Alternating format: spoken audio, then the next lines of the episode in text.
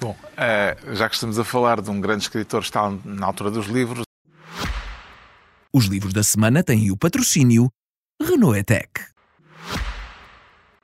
Eu trago esta semana um pequeno livro muito apropriado a esta época do ano, agora que chega o período das férias para a maior parte das pessoas. O próprio Parlamento foi de férias esta semana, como já comentámos, e o livro que trago é Uma História do Repouso. Desenganem-se aqueles que pensam que a ideia de repouso se manteve inalterada ao longo dos tempos, mudou e mudou muito. O historiador Alain Corbin traça neste livro a evolução que o conceito de repouso sofreu ao longo da história, desde que Deus, de acordo com a narrativa bíblica, repousou ao sétimo dia.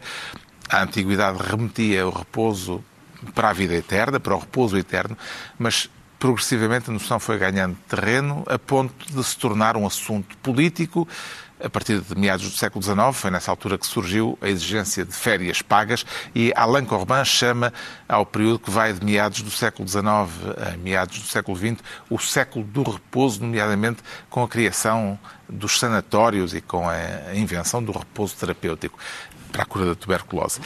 Ultimamente, explica o autor deste livro, eh, no mundo trepidante em que vivemos, o lazer veio substituir o repouso, ou seja, deixámos de saber estar quietos.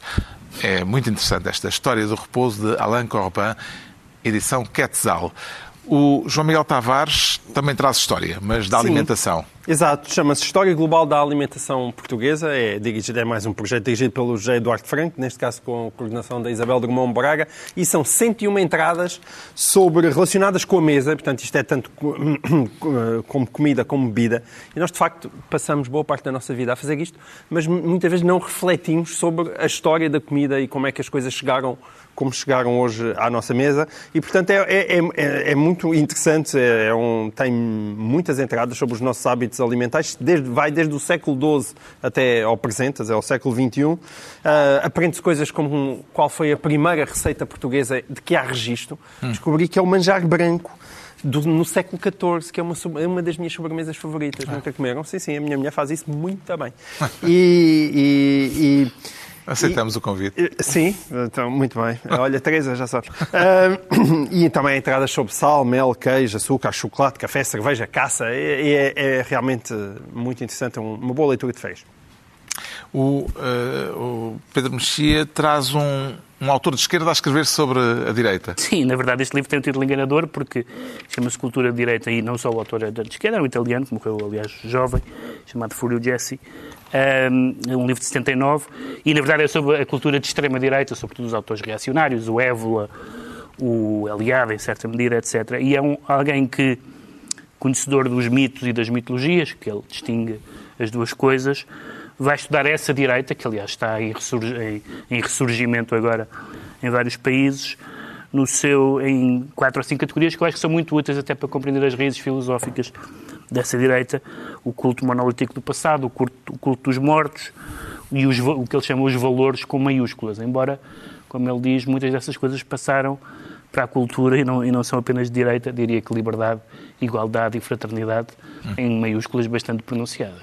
O Ricardo Araújo Pereira, que veio da Estranja, traz um livro em estrangeiro. Infringindo as regras. Infringindo, Mas excepcionalmente, excepcionalmente estive no estrangeiro, trouxe um em estrangeiro que se chama Left is not woke, ou seja, a esquerda não é woke, da Susan Nyman, que é uma filósofa americana que vive em Professora doutora, Susana. é professora doutora, aliás, que vive, que vive em, em- na Alemanha, sim, americana que vive na Alemanha. É mais, sim, é isso, João Miguel, é mais uma pessoa de esquerda que está meio exasperada com isto.